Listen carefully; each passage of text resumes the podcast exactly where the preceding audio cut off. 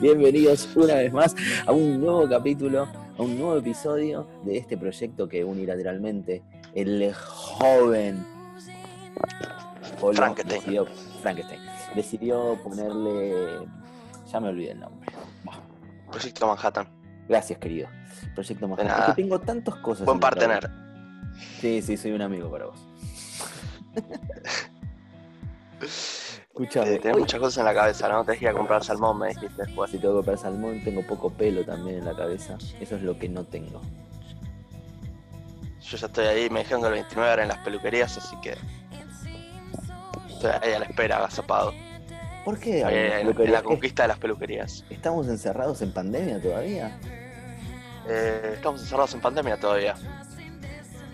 Porque esta, este, este episodio lo puede estar escuchando alguien en el 2028 o en, el dos- en 1980, porque viajó en el tiempo. El Oh, qué rebuscado. sería buenísimo, ¿no? Que de golpe te llega un link y empezás a escuchar todos los podcasts que- del Si 2000. estás en 1980, dudo que te llegue un link. O sea, en todo caso, te llegará, no sé, una casetera. una No, cosa bueno, así, pero, pero- ponele, pará. En el 2004 ya había. Y de golpe ahí te Sí. puede llegar un link. Eh, y tenés Sí. 16 años de ventaja. Sí, sí, sí, sí, sí. ¿Qué escuchas? ¿Un Eh, podcast de ver quién salió campeón y apostás toda la guita a San Lorenzo campeón del 2001? Cosa imposible, ponele. O decís, Eh, bueno, Hacer la gran volver al futuro, decís vos. claro. Eh, sí. Yo creo que igual la tendrías que hacer bien. Pues para mí el boludo ese medio que lo hizo es que como que ganó todo, ¿entendés? Y pues justo le pegaba a todas. Tenés como que pifiar algunas, los pronósticos. Sí, y apostar poquito. Yo me haría como para el vivir. conocido que, que sabe cómo van a salir los mundiales, ponele. Ah, claro. Como saldría en televisión, haciendo pronósticos de mundiales. Querés ser periodista deportivo. Y No, pero saber esta vez siquiera. y pegarla. Es que escúchame, No, Colo, ¿cuál es tu ah. pronóstico para Argentina para este mundial? No, Pero tenés que ser, tenés, tenés que ser con Bielsa en ¿entendés? primera rueda, decís. Y todos Tenés te que decir "¿Qué?". como. Claro, pero tenés que decir como. Y para mí que la final del 2006 es. Eh... en el 2002 decís. Para mí que, que- que lo veo bien a Turquía, yo, ¿eh? Tenés que decir. Lo veo bien a Turquía. Claro. Y Uruguay. al final ya, ya, eh. ya- ya es cantada Alemania-Brasil, tenés que decir. Ya Sí. es cantada Alemania-Brasil. No sé quién gana, pero es Alemania-Brasil, tenés que decir. claro. Cosas así. Claro, Si no es muy 2000, obvio. O el 2010, me parece que este es el año de Uruguay, que va a llegar a semi. Ahí va. Eh, claro, ¿entendés? Muy bien. Y, y decir, para mí la final es España, España y Uruguay, ¿entendés? Y va a ganar España, ¿entendés? Así, como le tenés que errar un poco. Claro. Claro. Este, Es pero bueno, bueno. esto es un podcast de cine, no es un Ah, podcast cierto, de cierto. análisis de mundiales. Ni de futurología, Eh, ni de ciencia ficción. No es libres de humo con el Papu Gómez y Martín Reich. Así que, ¿qué película vamos a tratar hoy? Ninguna película, vamos a tratar una serie. Muy bien, Vamos a tratar una serie que se llama parece muy bien. eh, The Una of... serie que podría Paper. resumirse en una película. Una serie que podría resumirse en Te cuento un El Banco. Central Argentino se llama. la- Sí, es- eh, eh, en un... Chicone, caso Chicone. No, se puede reducir también en un, en un podcast de, de Cook, ponele, de 10 minutos. Pero decidieron hacer una, Una serie que de sin 5 dudas, temporadas. eh, Dios mío. ahí va. Yo voy a, voy a voy a decir la verdad y voy a decir que la última temporada ni siquiera la vi, o sea. Pero no me importa, no creo que me esté perdiendo de nada como para analizarla. Pará, es muy poco profesional que hables de una serie y no hayas visto todo. Yo vi la primera, la segunda y la tercera. Ya hice el esfuerzo hasta de ver la tercera. Ya no me pidas una, no me pides que me quede sin ojos. Ya la tercera era una cosa que era admirable, entonces dije, ya está, listo. Se terminó acá la casa de papel. ¿Por qué le va tan bien a la casa de papel? Yo tengo una respuesta, pero quiero saber la- tu opinión. Nunca lo entendí. Eh, Porque igual, sin que te guste, vos viste tres, tres temporadas. yo creo que la primera es muy buena en algunos puntos. O sea, hay cosas de la primera que para mí están bien. Y después es como todo. Después dijeron, bueno, como es un éxito, la tenemos que mantener. y tenemos que sacarle plata. Pero la primera temporada para mí no está mal. O sea, te la banco. No sé qué opinas vos. Yo opino que eh, es, es una fórmula, por eso funcionó. Eso.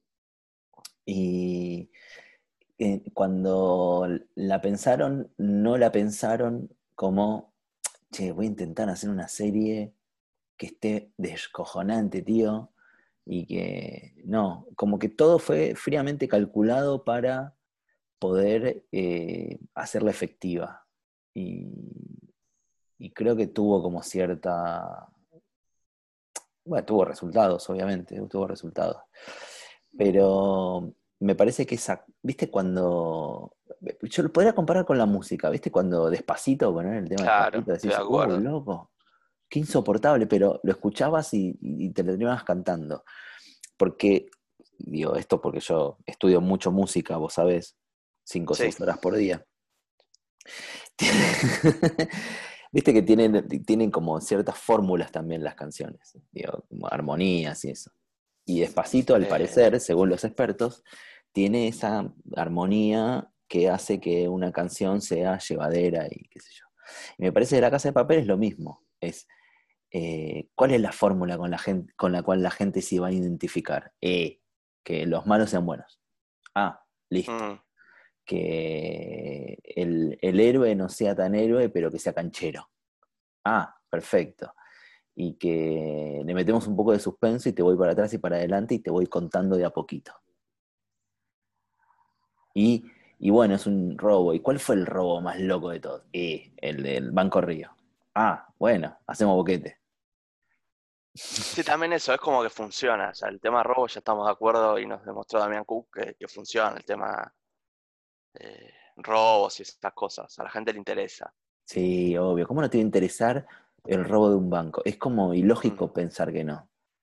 Eh, y como ellos hacen una serie, dijeron, bueno, ¿qué robamos? Ah, robamos el Banco Central. La Casa de la Moneda. Eh, y te robó la máquina de hacer guita. Claro. Igual, eso igual lo pasó en otro lugar, me parece. Otra. No sé, tengo como un. Que se afanaron, o sea, que entraron al Banco Central y se No, pusieron a el Banco. Central no, no, no, no. De querer hacer, de robarse el- el- la máquina de hacer plata. Ah. Es que acá lo que hacen, digamos, ni siquiera roban, le roban la máquina. Agarran y se ponen el primer Ah, imprimen. billetes. Se imprimen, es decir, crean inflación al Y país. se lo llevan. Digo, Si te pones a pensar. eh, eh, Crean inflación. Claro. Si te pones a pensar seriamente, digo, son unos hijos de puta, están destruyendo un país. Pero tiene que ver con eso eh, anarquista de, de, de destruyo el país, no me importa. No, no, como la, fe- la, mala, la mala visión del anarquismo, me parece. Porque Mm. No es que van a robar para a todos iguales, ellos van a robar para irse a un, a un paraíso después. Claro, es el anarquismo capitalista, digamos. Claro. El anarcocapitalismo. No dejan de ser Milei. chorro. Claro. ¿Cómo No vamos a mi ley, eh? No, no, no va a meter una carta de documento en el momento. Hay que invitarlo a Milei a que un día hable de, de cine. Nuestro va, me objetivo. encantaría. Pará, ¿sabés quién es el ídolo de mi ley, no? Mm, A, a que no adivinás nunca. sí, sí, ¿Cuál es su director favorito? ¿Quién es? Ah, no, no sé quién, quién es. A ver, a tirar nombres. Uf, Argentino. director argentino, Campanella. Sí, no. Ah, ¿No? ¿Sí o No no? lo vas a sacar nunca. No, Ah. no, no, no. No lo vas a sacar nunca. Trapero, No. Caetano. Muy lejos de todo eso. ¿Me estás jodiendo? Leonardo Fabio. Y sí, bueno, obvio. Sos un hijo de puta. ¿Por Y porque, y porque Leonardo Fabio es como un emblema. Digo, sí. Bueno, eh, pero él es fanático de Leonardo Fabio. Pero va más Tanto allá de. música más- que, que pero su va- dirección. Sí, no, pero me parece que va más allá de, de lo que significa Fabio como política, como político. Claro, bueno, pero es, es- es loco, digamos. No, es que Fabio es un genio, boludo. Va, va más allá del, del- de tus gustos personales sobre la política. Fabio hizo películas que no se pueden creer. Digo, realmente fue Y sí, debe ser el mejor director de la historia argentina, eso no cabe la menor duda. Coincido con mi ley, es lo único que coincido con mi ley. Se puso cholulo, bueno. Sigamos con la casa de papel. por Yo favor. cholulo, vos sos cholulo. Que querés Sigamos invitar a casa de mi ley. papel. Sigamos con la casa de papel, por favor. Es cierto, es cierto. Entonces me parece que ese tipo de, de fórmula que armaron le funciona, y, eh, pero eh, a mí lo que me mata de, de la casa de papel es esta cosa de telenovela que tiene. Hmm. Porque tiene por otro lado cierta eh, cosa de, de- de telenovela. Mira, cuando entra De la Serna y Namja, Ni- Namja Nimri al, Otro al- tema, otro tema. ¿Qué?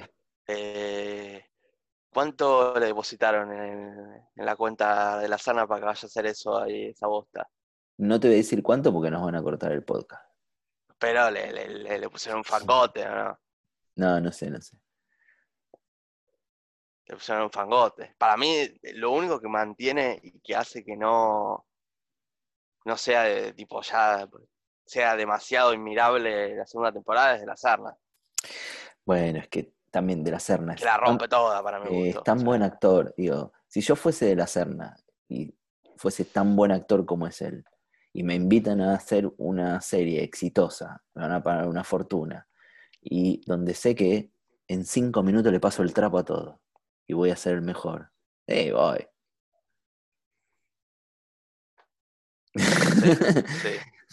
No me cabe la menor duda. Eh, Este, qué sé yo, es que él, igual que Nam Inri, le pasa el trapo a todos en cinco minutos, demuestra que es mejor que todos. es que tampoco de los otros tenés mucho Sí, bueno, claro, claro, ese es el problema. Eso es. Pedro Alonso, si querés, el que hace de Berlín, te puede llegar a gustar. Bueno, es el mejorcito, pero y también Después del resto son... abusan de que es el mejorcito, Sí, sí, sí, sí. porque ya está. Eh, pero después del resto deja mucho que desear a mi gusto. Sí, sí. Bueno, a mí, a mí igual eh, eh, Nairobi me gusta como actriz. Sí, no está que es mal. que es el buena, profesor me parece que, que parte del problema tiene que ver con, con el guion más que con la actuación del chabón. No, La él, flasha mucho con el guion. bueno, él en la actuación está bien, pero no puede Álvaro salir de ahí. No puede salir de ahí, eso es lo que pasa. Claro. Me parece que si la llevas a, lo llevas a otro lugar, hace agua. Eh, está bien, digo, es un. No no está mal esos personajes porque están como un poco armados para ellos. Pero mm. Están bien cas- casteados, decís vos. no, ni siquiera, no, no sé. Ni siquiera. No, no, no sé, no sabría decirte. Ok. Digo, porque en ningún momento. digo, es, es tan irreal la serie. Es tan de ciencia- es más irreal que, Da- que Dark, ¿entendés? Esta es la Eh, verdad. sí, sí, sí. Eh, Eh, el tema es que para mí venían bien, no sé qué pasó. En un momento como que derraparon mal. Porque arranca y, no arranca mal. No arranca tan irreal. eh, no, arranca bien, sí, no, no arranca mal. Pero tampoco es que decís, uy, me estoy viendo soprano, ¿entendés? Obvio. Es una cosa entre. Pero- Por eso digo, tiene como cierta cosa de novela, donde te va entreteniendo. Pero digo, Hay un punto donde ya es como cualquier cosa. O sea, cuando de repente entra en una moto en el medio del choreo. Que entra en moto al medio del Banco Central, ahí decís como, bueno, esto ya no, no es real. Que claro. vuelve Tokio, ya no es real. es parte del plan, ¿viste? Como si dale. O de repente están en aguas abiertas y aparecen en el medio de un Zeppelin tirando billetes en el medio de la ciudad. O sea, son como cosas que no. Sí, que vos que tenés que a- hacer de, de- de guionista para entender cómo llegaron hasta ahí. Sí, obvio. A ver, a mí, a mí me parece que ponele dentro de, de- de las películas españolas que tienen, o series españolas que tienen que ver con. Cuando el, español se pone serio, es bueno. Cuando el español intenta hacer este tipo de cosas, un poco hace agua, excepto Alex de la Iglesia, que, que hizo poner el Día de la Bestia hace mil años, y tiene que ver con un apocalipsis en Madrid, donde eh, te la crees, te la recontra crees. Porque está bien actuada, está bien dirigida. eh, no está mal, ¿entendés? Eh, Sí, yo coincido. Y, y- y sumo que para mí los españoles de a poquito ya están como, cada día están mejorando un poquito más. No sé si, sí, ¿qué sí, opinas? No, no, yo, yo coincido, yo coincido. Me parece que, que están, sí, están mejorando, que a mí no me termina de gustar su estilo, eso es lo que pasa. Digo, yo veo una serie mediocre inglesa y me vuelvo loco. Veo una Sí. serie muy buena española, ¿eh? ¿no? Siento que el español sigue estando eh, buscando ser Hollywood, ¿entendés? Mm, Y creo que eso es algo que los ingleses la tienen re clara, que no son Hollywood. Y no lo van a hacer. Y no necesitan serlo. ¿Me entendés? Eh, entiendo. No sé, como que nosotros pretendamos ser Hollywood con nuestra industria. Y hacer cosas Bueno, de pero ahí tienen un apoyo, tienen un apoyo económico que acá no hay también para ser Hollywood. Por eso No, también pueden soñar con ser Hollywood. no, no, no, ya digo, tienen un, digo, la cantidad de plata que pone Netflix. Netflix está obligada a poner plata ahí, si querés estar. Claro. Eh, Bueno, por eso el hecho de poder llevarse de artistas de Latinoamérica para allá hace que un poco, digamos, tengan algo de Hollywood, si querés. Que es una cosa que, por ejemplo, en Inglaterra no pasa. no, es verdad. Muy del actor inglés. Sí, pero tiene. Ponele, nosotros estamos viendo Dark ahora, Sí. que ya vamos a hablar en algún momento de la serie. Y algo que hablábamos, algo que hablábamos afuera del, del, antes de empezar el podcast, era de que vos sentís cuando ves Dark, que es una serie alemana, que es un país que tal vez no tiene mucha, eh, se sabe que digamos, se filma mucho, hay buenos directores, buenos actores, eso no cabe la menor duda. Pero tal vez es más reconocido por el teatro que por el- las series Alemania. Mm, Y vos sentís en esa serie que está todo pensado, que está muy pensado todo, que está muy trabajado el guion antes de empezar a filmar. Y acá en la Claro. casa de papel sentís que está todo agarrado con alambre, como que está todo pinchado con clips, ¿entendés? Y Claro, como encanta- que en un momento no, no sabían cómo resolver y dijeron como, bueno, no sé, metemos Es- esto. Claro, estás tomando una cerveza y te apoyaste en una pared y no era de verdad la pared, y, ¡uy! te vas para el costado y te caes. Claro. Sentís un poco que es así, en, en- por lo menos en la casa de papel, no sé, en, en otras series son un poco mejores españolas. Ponele, yo vi también Elite, serie española. No, no la vi por suerte. Elite es una serie española adolescente, viste que ahora hay hay como cierta cosa de que necesitan sí o sí, Sí. hacer muchas cosas para adolescentes, pues el nuevo público que quiere atrapar el streaming. Eh, y es- no está, digo, la primera temporada A- no está adolescentes, digo, adolescentes que los afeitan entre corte y corte, ¿no? Digámoslo todo. ¿Cómo que los afeitan entre corte y corte? Claro, tienen 40 años cada uno esos adolescentes. No, bueno, más o menos. Pero digo la temática, no importa, digo. Sí, sí, sí. Eh, entra, entra un poco en código también, no seas guacho. Sí, sí. Eh, Bueno, quería hacer chiste. Sí, bueno, no es skins, digo, por eso digo, volvemos, Bueno, si querés, digo, la serie inglesa skins que es sobre adolescentes, que son adolescentes y te das cuenta que los pibes tienen 17 años. Sí. Eh, esto sí es verdad, digo, son adolescentes y hay uno que trabaja en la casa de papel que debe tener ya 50 y hace de un pibe de, en séptimo grado, séptimo año, en quinto año. Bueno, eh, no era ese el punto, no me distraigas, Colo. Sí, sí, sí. Dale para adelante. la primera temporada es cerradita, está bien. Y, y me parece que La Casa de Papel, como vos bien dijiste, tiene cierta cosa de tratar de ser lo más cerradita posible. Tiene muchas fallas, igual me parece, en la primera temporada. Sí, Pero intenta ser cerrada. Y después se van al carancho. En Elite no se van al carancho en la segunda y la tercera. La empiezan a complejizar, le dan como eh, ciertos toques que está bien. Digo, Elite tiene como, es sobre una- un asesinato, entonces todo transcurre sobre la lucha de, de los que tienen más plata, menos plata, menos poder, qué sé yo, ¿no? y un asesinato y de ver de cómo averiguan quién fue el asesino y cómo en- encubren y qué sé yo. nada muy distinto a 13 razones por qué. No, no, no, pará, pará, pará. Eh, me parece que es mejor. Eh, ¿Cuál de las dos? Bueno, sí, 13 razones por qué tampoco. La- el pasa lo mismo, la primera temporada está bien, después como que ya es que también para mí cuando vos cerrás una historia en una primera temporada, eh, es, ya está, después no la abras de vuelta solo porque te, te, te sirvió y rindió, Sí, que es lo que pasa con muchas series para mí. bueno, pero tiene que ver con el negocio también, Colo. Bueno, para eso. No puedes, no. El tema es que por eso, ahora cuando vos vas a vender una serie, un... ya tenés que tener prepicheado, prearmado el discurso de cómo va a continuar por lo menos por tres temporadas, ¿entendés? Claro, No es que, digo, me parece La Casa de Papel no sucedió, fue armada para la tele, digo, otra cosa. Entonces, sí.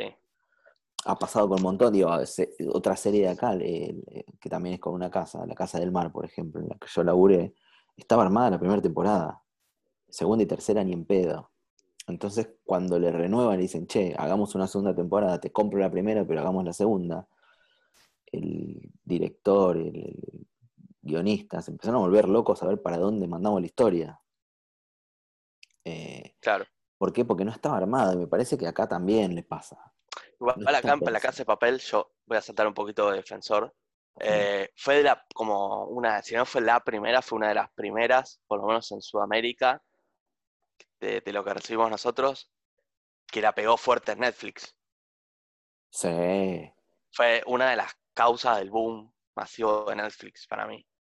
sí, obvio, obvio. Y fue sin duda, la- me parece, la primera después de Black, de Black Mirror, ponele, que pasa de tele a hacer producción neta de Netflix.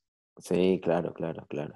Por eso también es poco, los podemos defender por ahí un poquito si querés. Sí, no, por eso yo siento que, digo, que cumple su, su objetivo, digo, de entretener. Es, eso es lo que vas a buscar, me parece. Y me parece que es, que es algo que, si alguno tuvo la oportunidad de ver el método en su capítulo 2, Uy, ahí está, mi amor, te método. me gusta porque acá lo vende y allá no vende esto. Es que es difícil vender esto, Sí, sí, sí. allá. Pero, Obvio, obvio. No, bueno, hablábamos con Hernán Musalupi, que es un productor, Sí. Sobre esto mismo. Eh, sobre de qué manera funciona el mercado, digo. ¿no? Y, eh, y me parece interesante ciertas reflexiones que dijo él sobre, sobre eso. Y explica un poco por qué me parece eh, puede llegar a funcionar este tipo de series masivas y, y ser una revolución y, y revolucionar un, un streaming. Digo, me parece que la gente desesperada esperó esta, Stranger Things, eh, y dos series que tal vez no sean lo mejor del mundo. Pero despiertan fanatismo, ¿entendés? Bueno, pero por eso para mí hay que defender Dark.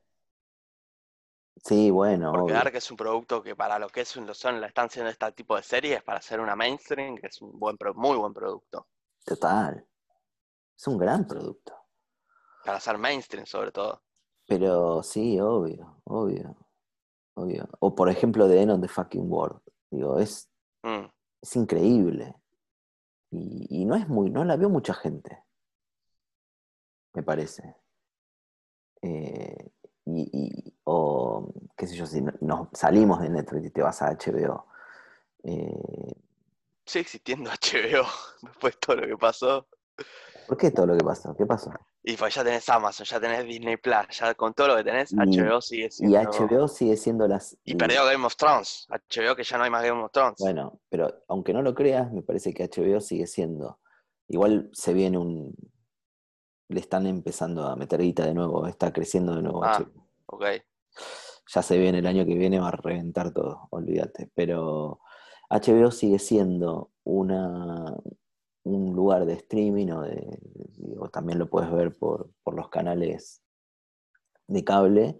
Dale, que- tiene cable ya, Gustavo, por favor. ¿Qué estás diciendo? Un montón de gente, boludo, porque sos muy joven.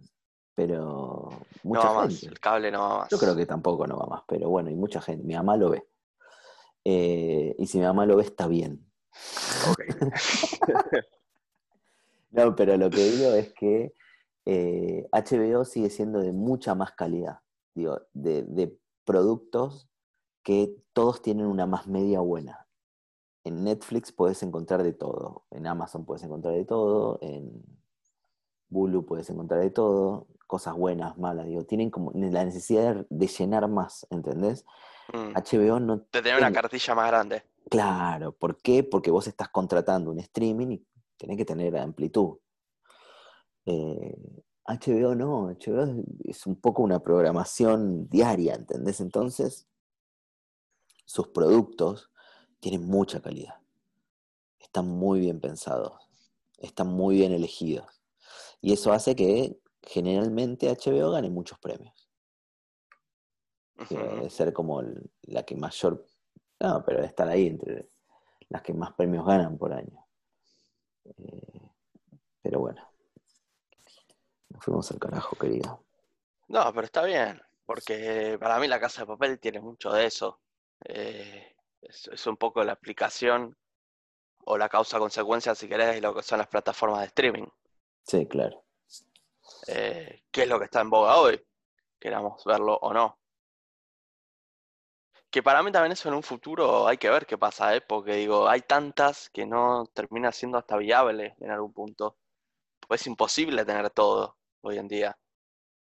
Bueno, eso está bueno. Digo, eh, eh, cada uno va a empezar a tener Hay una buena competencia de mercado. Claro, cada uno va a empezar a tener su caballo de batalla y vos vas a empezar a elegir. Digo, vos mañana puedes cerrar Netflix y abrir Amazon. Digo, eso Sí, no te impide y tampoco es que lo que estoy pensando. tampoco es algo que te impide eh, económicamente mucho, no es que son carísimas. Eh, digo, no Pero sé. si, por ejemplo, empiezo a ver que de repente, por ejemplo, Amazon, ¿qué, qué hizo como jugada Amazon? Amazon subió muchas películas clásicas. Sí, Subió Ciudadano Kane, hay muchas de ese tipo de películas de los 60, 70, y ahora Netflix un poco empezó a hacer lo mismo. El otro día subió un par de Hitchcock. Yo vi Psicosis por primera vez el otro día, muy bien, felicitaciones, welcome. ¿viste? Eh, así que es como que un poco también ves que eso, que se van como copiando y se van retroalimentando también. Eso está bueno. Sí, obvio, y no te olvides que dentro de poco va a empezar a estar Apple TV, va a empezar a estar Es eh, verdad. Disney Plus, va a empezar a eh, HBO va a crecer mucho, ahí ya vas a tener cinco muy grandes. Eh, y ni te cuento cuando esté la primera plataforma de streaming deportivo. No, olvídate. Esa va a ser de Fox, ¿no? No sé cuál va a ser, pero para mí Bueno, cuando eh, pase eh, eso va a ser el clic definitivo de todo. Y sí. Y sí. Ese va a ser el gran cambio para mí. Ya está, si vos tenés una plataforma deportiva donde puedes ver todos los deportes, ya está, no necesitas más cable, se terminó. Por eso. Digo, yo creo que la gente sigue teniendo porque está TIC Sport y te pasan el Nacional B. Claro. Y, y Puedes sí, ver a Comu ahí. Eh, exactamente. Igual yo voy siempre a la cancha, así que no tengo problema. Ay, sorry. ¿Y de visitante cómo hace? Y soy trabajo ahí, entonces me dejan pasar. Ah, bueno, qué top. Estoy en el listado, señor. Eh, última consigna, me gusta, ya vamos cerrando el podcast. Quiero hacerte una gran pregunta que tenía que hacerte. Chan, chan. Si fueras parte de este grupo, ¿qué ciudad elegís como nombre? Uh, muy buena pregunta. ¿Viste? Muy buena pregunta. ¿Elegirías una que, que te guste cómo suena, cómo está dicha? ¿Una que tenga un, un- un trasfondo, me decís, y por mis antecedentes, o por esto, por lo otro, elijo tal? No, creo que elegiría Praga, pero no sé si está Praga. No, Praga no está, Ah, perfecto. pero parece que es buen nombre Praga. Sí, me encanta. A mí me gusta mucho, o sea, dicen que es muy linda la ciudad. No sé si vos has estado. Sí, sí, he estado, he estado. Eh, Hermosa. Praga. Mira, mira, mira, mira, mira. Borges, La mayoría son ciudades europeas, ¿o no? eh, Helsinki, Estocolmo, Marsella, Moscú. Río, ahí tenés. Ri- Río es europea también. Es de, de Austria. Eh, yo creo que elijo Vilna, Mira vos. capital ¿Por? de Lituania. ¿Por qué? Porque según mi abuela, eh, y lo vamos a dejar a su criterio. Nosotros venimos de Vilna, o sea, nuestros antecedentes vienen de Vilna. Claro. Así que y me, pare- me, me gusta aparte, me gusta el nombre. Sí, también podría ser Chantada yo, porque hay una ciudad Chantada. ¿A dónde? Bueno, Bucó también hay una ciudad. Claro. ¿Chantá Nosotros- dónde queda? Nosotros los, los, los tercermundistas, no, los tercermundistas todos tenemos, casi todos tenemos apellido de ciudades. Es verdad igual eso, ¿eh? Sí, Eh, Sí, así sí. que hasta, hasta en eso copia la casa de papel, fíjate. claro. ¿Y Chantada de dónde Chantada es Galicia. España es? ¿Galicia? Sí. Bien. ¿Tenés, tenés. Banco Galicia vos de tarjeta Tengo- que tenés? No, no tengo. banco. Pero hay un Chantada Ah. Fútbol Club, el cual mi papá cuando fue, sí, mi papá cuando fue me Yo tengo un equipo de rugby. Ah, mira, Bucó, Pucó Tarnós mira vos. se llama el equipo. Y mi, mi el apellido materno es Tarnovsky. O sea, bastante parecido también. Ah, mirá, graso. Completo, sí, sí, sí. Creo que esto ha sido todo por hoy, ¿no? ¿Ya estamos Sí. para cerrarlo? Ya estamos para cerrar. Perfecto. Somos Proyecto Manhattan todos los lunes 00 un nuevo capítulo. Podés escucharnos en Spotify, en YouTube. Podés escuchar el proyecto solista de Gustavo El Método, ya lo mencioné anteriormente. Gustavo Chantada, el señor quien les comentaba todo sobre las plataformas de streaming. Mi nombre es Colo Poucao, nos pueden seguir en nuestras redes sociales. Y esto es todo por hoy.